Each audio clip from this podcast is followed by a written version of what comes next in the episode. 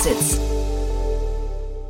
Ja, einen wunderschönen guten Morgen und herzlich willkommen zu Startup Insider Daily. Mein Name ist Jan Thomas und ihr hört unser Format Investments und Exits. Jeden Tag die wichtigsten Investorinnen und Investoren aus Deutschland, die mit uns Finanzierungsrunden besprechen oder Exits oder IPOs oder alles, was ja aus Sicht der VC-Welt wichtig sein könnte. Heute bei uns zu Gast ist Lisa Lio. Sie ist Investmentmanagerin von UVC Partners und wir hatten ja neulich erst ein cooles Gespräch miteinander und da hat Lisa heute noch einen draufgepackt. Wir haben über zwei Unternehmen gesprochen, die, ja, ich würde sagen, im erweiterten Bereich damit zu tun haben, dass die Welt zu viel Fleisch konsumiert. Die Lösungsansätze, die wir heute besprochen haben, sind aber gänzlich unterschiedlich und umso spannender fand ich das Gespräch. Deswegen freut euch jetzt auf Lisa Liu, Investmentmanagerin von UVC Partners. Startup Insider Daily. Investments und Exits. Sehr schön, ja, ich freue mich. Lisa Lio ist wieder hier von UVC Partners. Hallo Lisa. Hi Jan. Freue mich, dass wir wieder sprechen. Du hat mir letztes Mal großen Spaß gemacht. Letztes Mal ja dein Debüt, muss man sagen, ne? Ja, genau. Und so schnell bin ich wieder zurück. Nee, freut mich sehr. Und du hast tolle Themen mitgebracht, muss ich sagen. Äh, wir haben gerade schon im Vorfeld ein bisschen geschmunzelt. Das eine davon ist wirklich der Hammer. Aber ich würde sagen, bevor wir, bevor wir loslegen, ein paar Sätze erstmal zu euch, oder? Ja, genau, sehr gerne. Also genau, ich bin Lisa von UVC Partners. UVC Partners ist ein Early Stage VC-Fonds. Wir sind äh, based in München und in Berlin. Das wissen manche auch gar nicht so, dass wir auch in Berlin sind. Ich bin übrigens auch hier in Berlin, das habe ich letztes Mal vergessen zu erwähnen. Ähm, kleines Büro auch hier. Ähm, genau, also an sich ein Early Stage VC-Fonds investieren aus unserer dritten Fondsgeneration.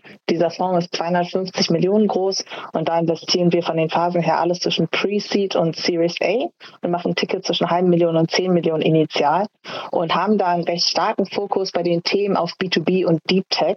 Also wir mögen alles, was ein bisschen komplexer ist. Ähm, also gerne, wenn es im Softwarebereich ist, Software, das an größere Kunden verkauft oder auch an, an sage ich mal, härtere Industrien, wo man lange komplexe Sales Cycles hat, ähm, aber auch an die gesamte Industrie ähm, und viel im Bereich Deep Tech machen wir auch ähm, und auch viel im Bereich Hardware. Darüber hatten wir auch letztens schon gesprochen. Und wir haben diesen Fokus, weil wir äh, eine enge Verbindung haben zum Innovations- und Gründungszentrum der TU München, die Unternehmertum. Da kommen auf der einen Seite ganz viele Startups raus, die auch äh, aus der Forschung kommen.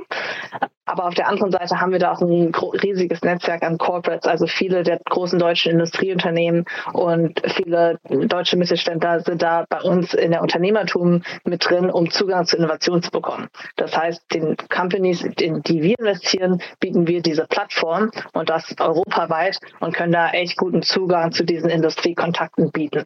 Mhm. Genau, diese, diese Brücke zu Unternehmertum, das war, deswegen habe ich auch, war ich gerade so überrascht, dass ihr in Berlin seid, weil äh, für mich war immer klar, das ist eigentlich so ein, ja, ich weiß nicht, so ein geschlossenes Ökosystem in München, das ihr da quasi auch hegt und pflegt. Ist das jetzt so, dass ihr quasi, also Unternehmertum, ähm, dass es so ein Pendant dazu jetzt in Berlin, so von der, zumindest von der Bindung zu den lokalen Unis hier auch geben wird? Ähm, nicht ganz. Also es ist schon so, die Unternehmertum, da steht ja auch das TUM, TUM drin. Das heißt, wir sind da gebunden. Nee, das ist schon äh, Vordergrund, die Verbindung zur that zur TU München, aber die ganzen Programme von den äh, an die Startups zum Beispiel, man muss keine Verbindung zur TU München haben. Es ist einfach, dass wir sehr stark von dem Ökosystem dort profitieren, also was die Forschung angeht und die ganzen Ressourcen, die die Unis mitbringen. Und Office in Berlin, das ist jetzt UVC-spezifisch, also wir der VC-Fonds. Wir sind unabhängig und ich meine, wir sind auch ein kleineres Team und wir haben einfach nur noch einen Standort hier in Berlin, um auch Zugang in das lokale Ökosystem zu bekommen.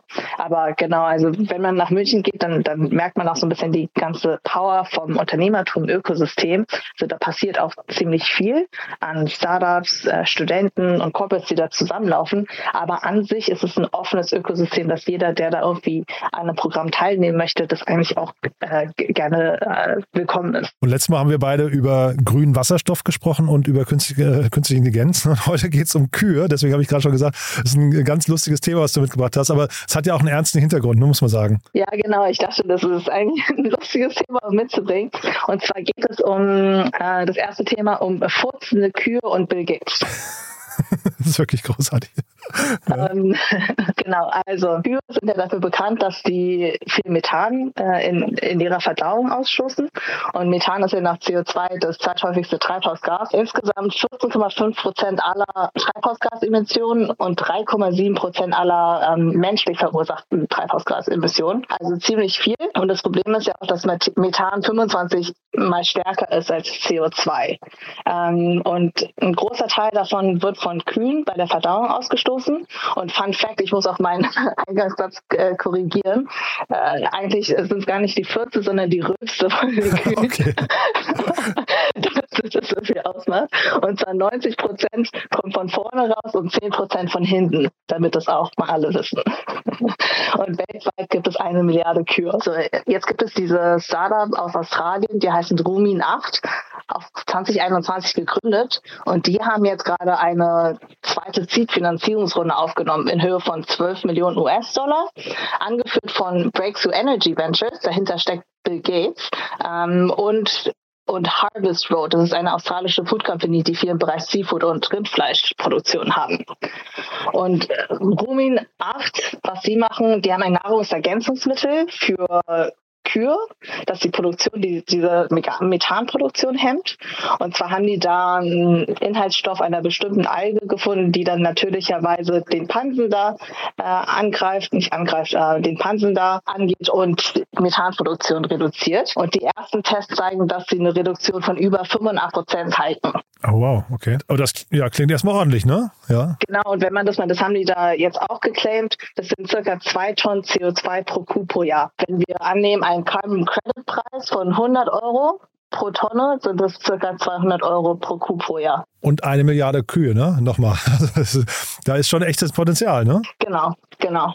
Und äh, genau, da gab es diese Seed-Finanzierungsrunde von Breakthrough Energy und von einer ähm, Food Company aus Australien. Und da frage ich mich doch, also eine Milliarde Kühe, das klingt nach einem riesengroßen Markt. Das heißt, und der Markt ist ja da. Der, ich weiß gar nicht, ob, müssen wir vielleicht nochmal drüber sprechen, ob der jetzt wächst. Oder ich hatte jetzt gerade hier zum Beispiel ähm, Project Eden von Hubertus Bessau zu Gast, die halt irgendwie sehr, sehr, sehr stark daran arbeiten, ähm, Fleischalternativen zu entwickeln. Und da haben wir eben auch über diesen ganzen Markt gesprochen. Der, das ist natürlich in der westlichen Welt ein bisschen rückläufig, vermute ich mal, ne? Genau, also Fleisch in der westlichen Welt ist rückläufig, aber insgesamt ist der Fleischmarkt schon noch riesig.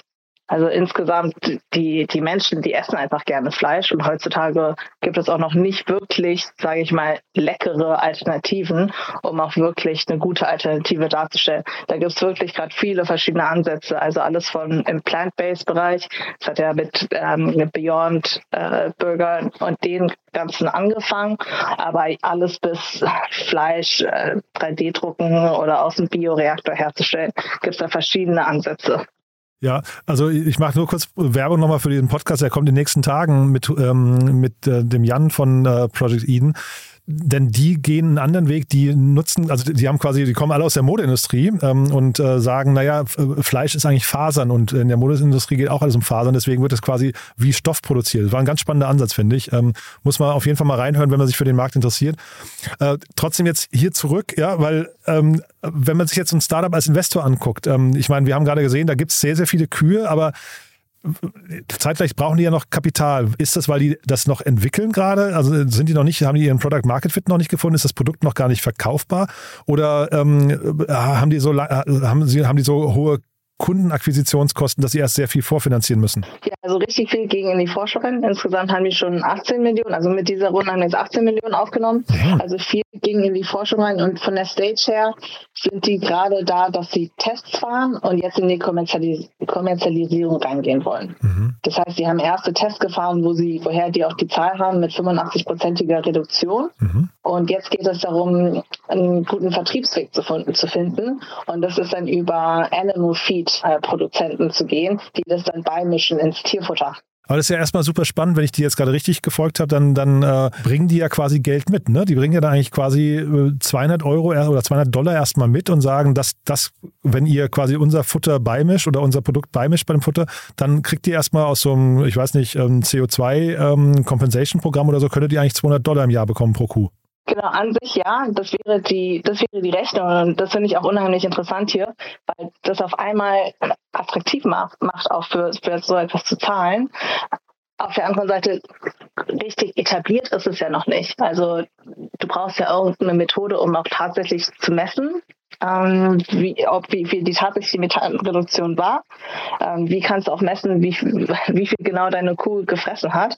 Weil das Interessante ist, ähm, woher der Druck kommt oder der Drive kommt, ist von den äh, aus der Lieferkette, also von denen, die diese Kühe oder das Rindfleisch dann am Ende verkaufen. Das heißt, die haben ja einen Druck, ihren CO2-Footprint zu reduzieren. Das ist zum Beispiel der andere Lead Investor, also neben Breakthrough Energy, dieses Harvest Road, ist eine australische Food Company, also die verkaufen Rindfleisch und wollen ihren CO2-Footprint reduzieren. Das ist der klare Grund, warum sie auch hier investiert haben.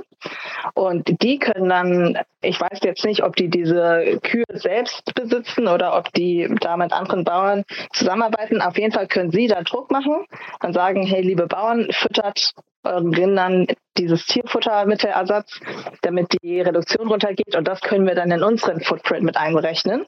Ähm, und dadurch müssen wir weniger Strafzahlungen zahlen. Oder wenn Sie sagen, wir wollen freiwillig Net Zero gehen, dann müssen die auch weniger dafür zahlen. Das heißt, in, aus der Perspektive macht es dann wieder Sinn. Und so generell äh, traust du so einem Startup zu, das überhaupt äh, sag mal, flächendeckend auszurollen? Ich, also ich weiß nicht, äh, man würde wahrscheinlich sowieso nicht eine Milliarde ähm, äh, Kühe adressieren können, aber äh, ich weiß nicht, was ist denn so, ein, so, ein, so ein, eine Größenordnung, die vernünftig wäre? Oder wenn man jetzt bei euch pitchen würde, was, was würde man denn äh, für glaubwürdig anerkennen, wenn jetzt ein Startup sagt, ich weiß nicht, 10% des Marktes kann man erreichen oder 5% oder 20%, ich weiß gar nicht, was ist so die Größe? Ja, also das Interessante hier ist von den Vertriebswegen, die müssen jetzt nicht zu den einzelnen Bauern gehen, sondern die können ja an die Tierfuttermittelproduzenten direkt gehen. Und ich glaube, das ist ein recht äh, also kein fragmentierter Markt. Und die haben alle sehr große Mengen und auch ein großes Interesse. Denn die haben ja auch großen Druck von den, äh, von den Food Brands, die sagen, hey, wir wollen, dass ihr eine Lösung dafür findet. Das heißt, eigentlich muss man da einfach nur direkt an diese äh, Unternehmen verkaufen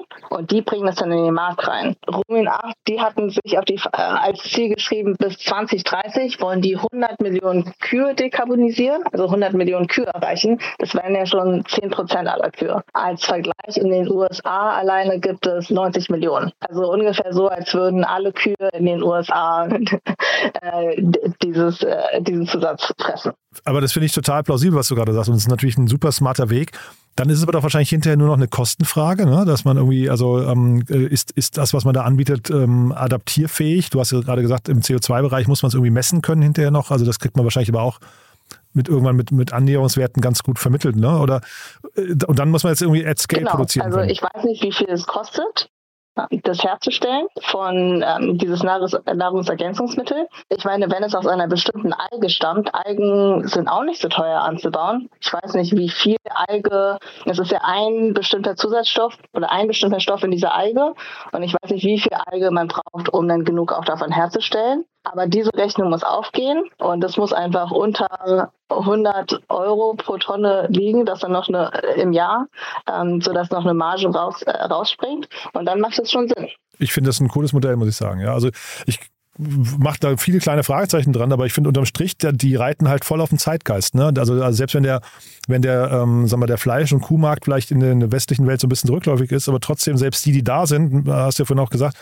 die, stehen unter Druck und wenn sie da bleiben möchten, müssen sie wahrscheinlich irgendwann irgendeine Lösung in der Art adaptieren. Genau, und was ich hier interessant finde, es gibt ja diesen ähm, Time Value of Carbon, also CO2 oder Treibhausgase, die du jetzt reduzierst, sind mehr wert, als sie in der Zukunft sind, weil wir einfach diese Urgency haben und unsere Ziele erreichen müssen. Methan ist da sogar noch schlimmer, weil Methan ja einen viel stärkeren Effekt hat. Das heißt, wenn wir eine Lösung haben, um sofort, so schnell wie möglich Methanproduktion zu vermeiden, hat es einen hohen Wert. Mega spannend.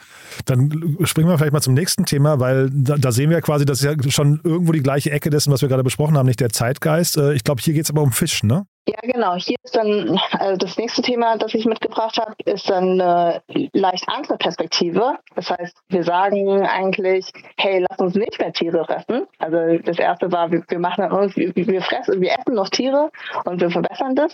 Und jetzt äh, das zweite Thema, wir verzichten komplett auf Tiere und benutzen pflanzenbasierte Methoden. Und zwar geht es hier nicht um eine Finanzierungsrunde per se, sondern zwei Startups zusammen haben eine äh, 1,5 Millionen Förderung Förderung bekommen. Und zwar Revo Foods und Mikorena.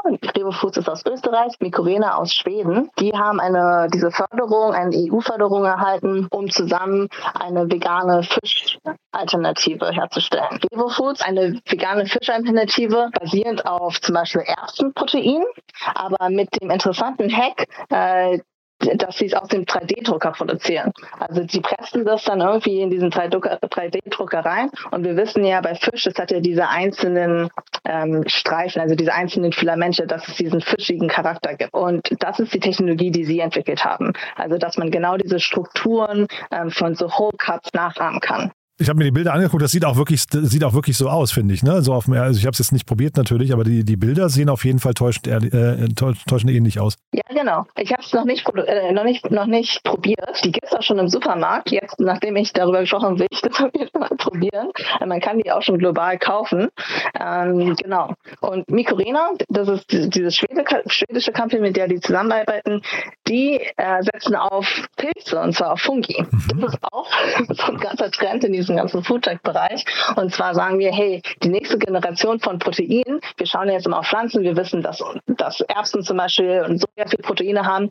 Aber jetzt gibt es noch eine, eine Gruppe von Menschen, die sagen, hey, Pilze, äh, sind jetzt total ähm, unentdeckt und wollen wir weiterentwickeln. Das Interessante an Pilzen sind, die haben ja einen guten Geschmack, also die haben diesen Umami-Geschmack, ähm, die haben einen hohen Proteingehalt und wir haben eine unglaublich große Artenvielfalt, die wir noch nicht wirklich entdeckt haben. Ich meine, in Deutschland kennt man meistens so Champignons, aber das war's dann. Aber eigentlich gibt es ja noch so viel mehr ähm, an, an Pilzen.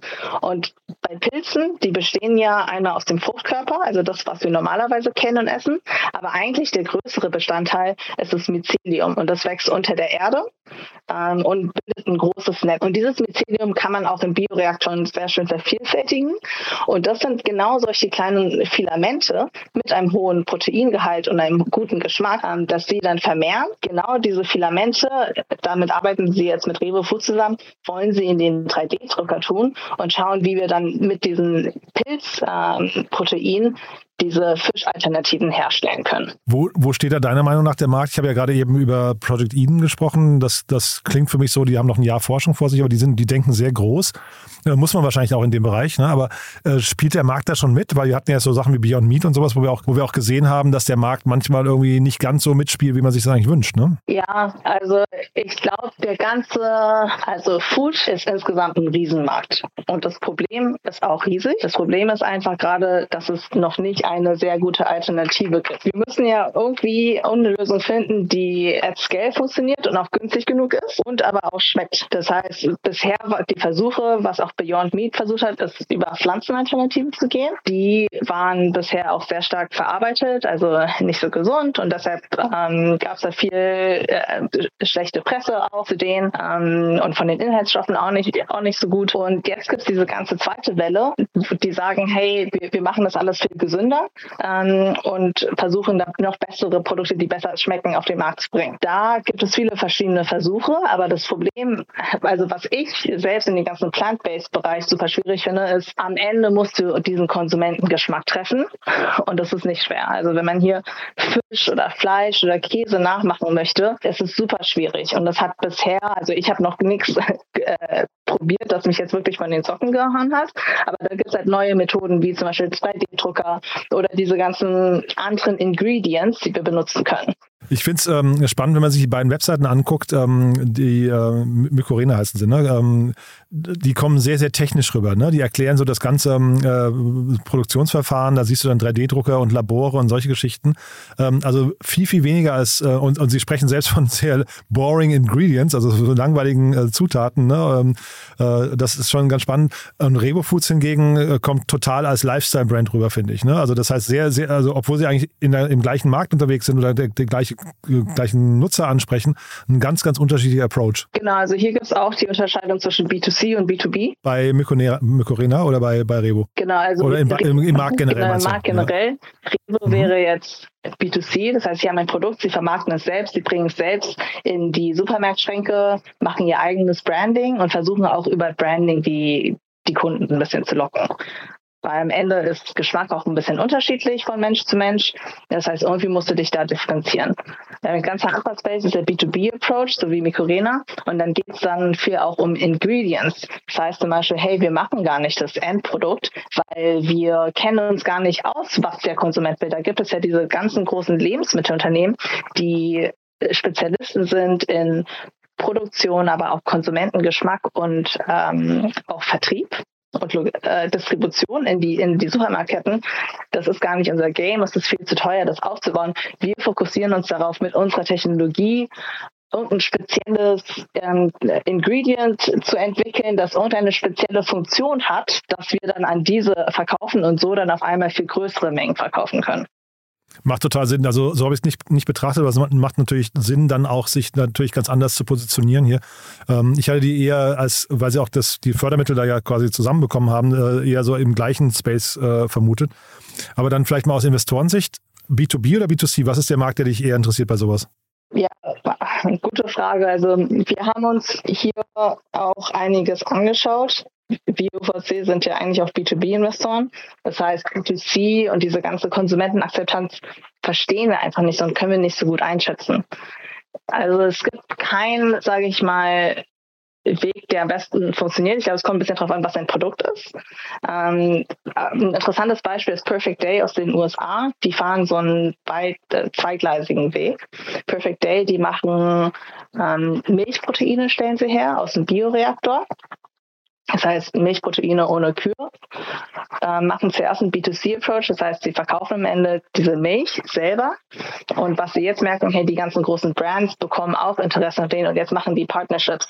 Das heißt, ein Starbucks zum Beispiel äh, partnert mit einem Perfect Day und zusammen bringen sie ein neues Produkt auf den Markt. Ja, sehr spannend. Muss man sowas als äh, junges Startup am Anfang schon äh, auf dem Schirm haben? Muss das quasi Teil einer Strategie sein, mit der man bei euch vorspricht? Zu einem gewissen Punkt ja. Also es sollte schon durchdacht sein. Weil es klang jetzt gerade so, als würde sich das noch entwickeln im Laufe der Zeit, ne? als wären das vielleicht auch so Gelegenheiten zum Teil. Genau, also wenn wir jetzt Perfect Day fragen würden, als sie damals angefangen haben, äh, wie sie sich das gedacht haben, weiß ich auch nicht, ob die jetzt schon an diesen B2B-Partnerships-Weg gedacht hätten. Äh, ich, ich denke, also wonach wir abfragen, äh, wenn Gründer, Gründerinnen auch mit uns sprechen, ist, haben sie sich da die richtigen Gedanken gemacht und fragen sie sich schon die richtigen Fragen? Trauen wir denen zu, dass sie da einen guten Weg finden können? Ähm, und dann sage ich mal, ist es wichtig, eine Strategie zu haben, kurzfristig, die man auch verfolgt, aber auch die Flexibilität zu haben, dann sich davon zu bewegen, falls es nicht so klappt. Und nochmal ganz kurz der Markt, wo steht der heute? Was würdest du sagen? Weil man, man möchte ja als Investor eigentlich immer so auch im Markt, glaube ich, so einen Hockey, Hockeystick oder zumindest einen, so einen, so einen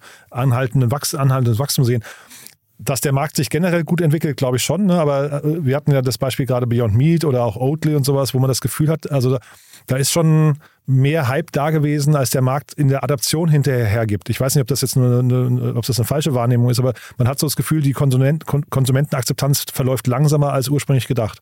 Ja, ich glaube, also was passiert ist, es gab unheimlich viel Hype, wie du schon richtig sagtest, mit Beyond Meat und mit Oatly. Die sind ja auch super erfolgreich gewesen. Und was aber dann passiert ist, man hat gesehen, okay, die ganzen großen Brands, die haben auch ihre Eigenmarken und bringen die bringen die mit äh, mit in die Supermarktregale.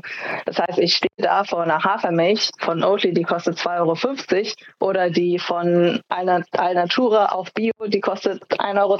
Da würde der preissensitive Konsument dann wahrscheinlich zu dem Alnatura greifen. Das heißt, auf einmal die Differenzierung ist einfach nicht so stark gegeben. Ähm, und das hat schon natürlich dazu geführt, dass zuerst sehr starke hohe Bewertungen gezahlt wurden für Foodtech Companies. Ähm, aber jetzt die, das alles ein bisschen eingebrochen ist, weil die Aktien Aktienkurse auch einbrechen und die Performance. Die ganze zweite Welle, wo dann viele jetzt auch aufgesetzt haben, sind diese sehr Foodtech, Biotech-Ansätze. Also wie benutze ich zum Beispiel Fermentation oder äh, Cultivated Meat, äh, um, um, also um ein Biotech zu nutzen, um neue Produkte herzustellen aus dem Bioreaktor, also nicht aus dem Land. Und da ist auch sehr viel Funding reinge reingeflossen. Aber da merkt man jetzt auch, es ist super kapitalintensiv die Technologie ist noch nicht so ganz ausgereift, also man muss das einfach ausprobieren.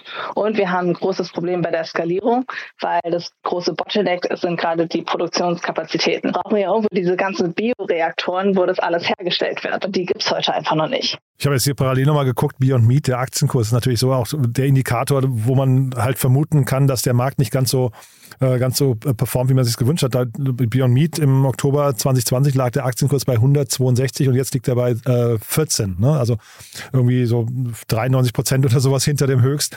Das ist natürlich schon krass und ich glaube, das ist auch für jedes Unternehmen wahrscheinlich dann, ich weiß nicht, wie, guckt ihr als Investor dann beim Fundraising, also wenn, jemand, wenn ein Startup fundraised, äh, guckt ihr dann auf Aktienkurse von, von anderen Unternehmen, die in dem gleichen Space unterwegs sind? Weil das ist natürlich ein, was, ein furchtbarer Indikator in dem Fall, ne? Ja, mm, gar nicht so stark. Wir sind ja Early Stage. Die Pest, also Horizont, auf den wir schauen, sind ja schon sieben, acht Jahre plus. Und da kann sich einfach unheimlich viel äh, noch verändern. Das heißt, ich, ich denke, das ist eher relevant für Later Stage Investoren, die, die dann zeitnah verkaufen. Aber jetzt, wir glauben, wir schauen uns schon eher an, okay, wo werden die Märkte langfristig hingehen und was ist da die beste Positionierung? Wer wären da potenzielle Käufer? Also eher thesengetrieben dann auch hinterher, ne? Ja, genau. Also sehr, sehr spannend. Ein toller Markt, finde ich. Ähm, die Frage wäre jetzt, darf sich jemand, der in dem Markt unterwegs ist, bei dir melden? Ja, total. Also schauen wir uns äh, den ganzen Foodtech-Bereich, den schauen wir uns wirklich sehr interessiert an, weil was wir hier auch sehen ist, okay, wir sind jetzt nicht die Biotech-Experten, aber mit unserem Industrial- und Hardware-Background bei UVC verstehen wir die Komplexitäten, die es da gibt. Also Manufacturing ähm, kennen wir auch von anderen Companies. Das heißt, da bringen wir eigentlich ein spezielles Know-how mit rein, das wir da auch mitbringen wollen bei Foodtech. Und wir sehen es schon als riesigen Markt, der kommt. Ja, vielleicht ist das gerade nicht so positiv gestimmt, aber ich denke, langfristig muss und wird sich da einiges tun. Aber dann eher, habe ich rausgehört, im B2B-Markt und weniger im B2C. Würde ich pauschal jetzt nicht so sagen. Achso, das klang vorhin so, dass du dass dein Herz eher für den B2B-Markt ähm, dann äh, eben für die, für die Herstellung und den Vertrieb an andere Unternehmen dann. Äh, ich würde sagen, schlägt, wir, ne? wir, verstehen es besser, wir können es besser einfach besser einschätzen. Was uns am meisten interessiert, sind die, die wirklich eine Tech-IP haben. Das können wir nämlich besser einschätzen, wo die Differenzierung am Ende über Tech kommt. Das heißt, es ist nicht so einfach zu kopieren von anderen Playern. Und gibt es da so Blindspots, die du noch siehst? Also jetzt in der letzten Zeit haben wir so eine, eine ganze Reihe an äh, so, so äh, Eiersatzprodukten gesehen, also äh, Unternehmen, die versuchen, Startups, die versuchen, Eier nachzuproduzieren.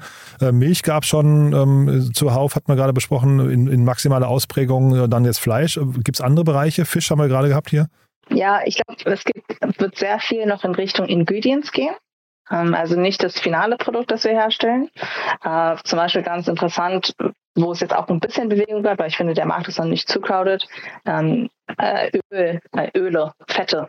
Ähm, zum Beispiel Palmölersatz aus dem Bioreaktor, gibt es auch einige Companies, aber ansonsten auch im äh, Cultivated Meat Bereich, also statt das Protein oder das Fleisch herzustellen, nur, nur das Fett, das Tierfett herzustellen, um diesen Geschmack zu bekommen. Mm, also ich glaube, in der Zukunft werden wir echt am Essen ein bisschen neu denken. Also wir werden es zusammen, also wir werden es designen. Also wir werden irgendwie die verschiedenen Komponenten nehmen und schauen, okay, was will ich für eine Funktion, was will ich für eine Textur, das irgendwie noch besser schmeckt als das, was es jetzt schon gibt von Fleisch und Käse, also von, von den Tierprodukten. Und dann haben wir, wir werden so einzelne Bausteine haben, die wir dann in der Zukunft zu, zusammensetzen können. Das ist eigentlich eine schöne Vision, muss ich sagen. Ja? du, dann würde ich sagen, wir bleiben dran. Ähm, Lisa, es hat mir großen Spaß gemacht. Äh, war wieder ein tolles Gespräch. Ähm, haben wir für den Moment was Wichtiges vergessen? Nee, also ähm, genau, heute viel im Food- und Agri-Bereich. Ist ein Bereich, den wir spannend finden. Meldet euch da gerne bei uns. Bester Kanal ist LinkedIn oder was würdest du sagen? Oder wie, wie kontaktiert man dich oder euch? Genau, LinkedIn, unsere Webseite, darüber kann man uns auch kontaktieren und genau, da äh, antworten wir auch immer. Du, lieben Dank und dann bis zum nächsten Mal. Bisschen kürzer, sage ich mal, ne? Genau, vielen Dank. Bis bald bestimmt wieder. Startup Insider Daily, Investments und Exits. Der tägliche Dialog mit Experten aus der VC-Szene. Ja, das also Lisa Lio, Investmentmanagerin von UVC Partners. Ein sehr, sehr cooles Gespräch, finde ich. Coole Themen. Ja, und irgendwie so ein Themenkomplex, von dem wir uns, glaube ich, alle wünschen, dass der in irgendeiner Form gelöst wird, auf die eine oder andere Weise. Auf jeden Fall zwei sehr coole Ansätze. Bin gespannt, wie es da weitergeht. Wenn es euch gefallen hat, wie immer, bitte empfehlt uns gerne weiter. Ist ja auf jeden Fall ein toller Podcast, den sich vielleicht mal alle Veganer oder Vegetarier anhören sollten. Stichwort Fleischersatz oder vor allem Fischersatz. Oder ja, vielleicht Menschen, die gern Kühe mögen und vielleicht ja zumindest wissen möchten, wie man dem ganzen Methan vielleicht sinnvoll begegnet begegnen kann, was es dafür Lösungsansätze gibt. Dafür also vielen Dank, wenn ihr, wenn ihr das weiterempfehlt. Und ansonsten euch einen wunderschönen Tag und hoffentlich bis nachher. Wir haben noch tolle Interviews im Programm. Oder ansonsten, falls wir uns nicht mehr hören, dann bis morgen. Ciao, ciao.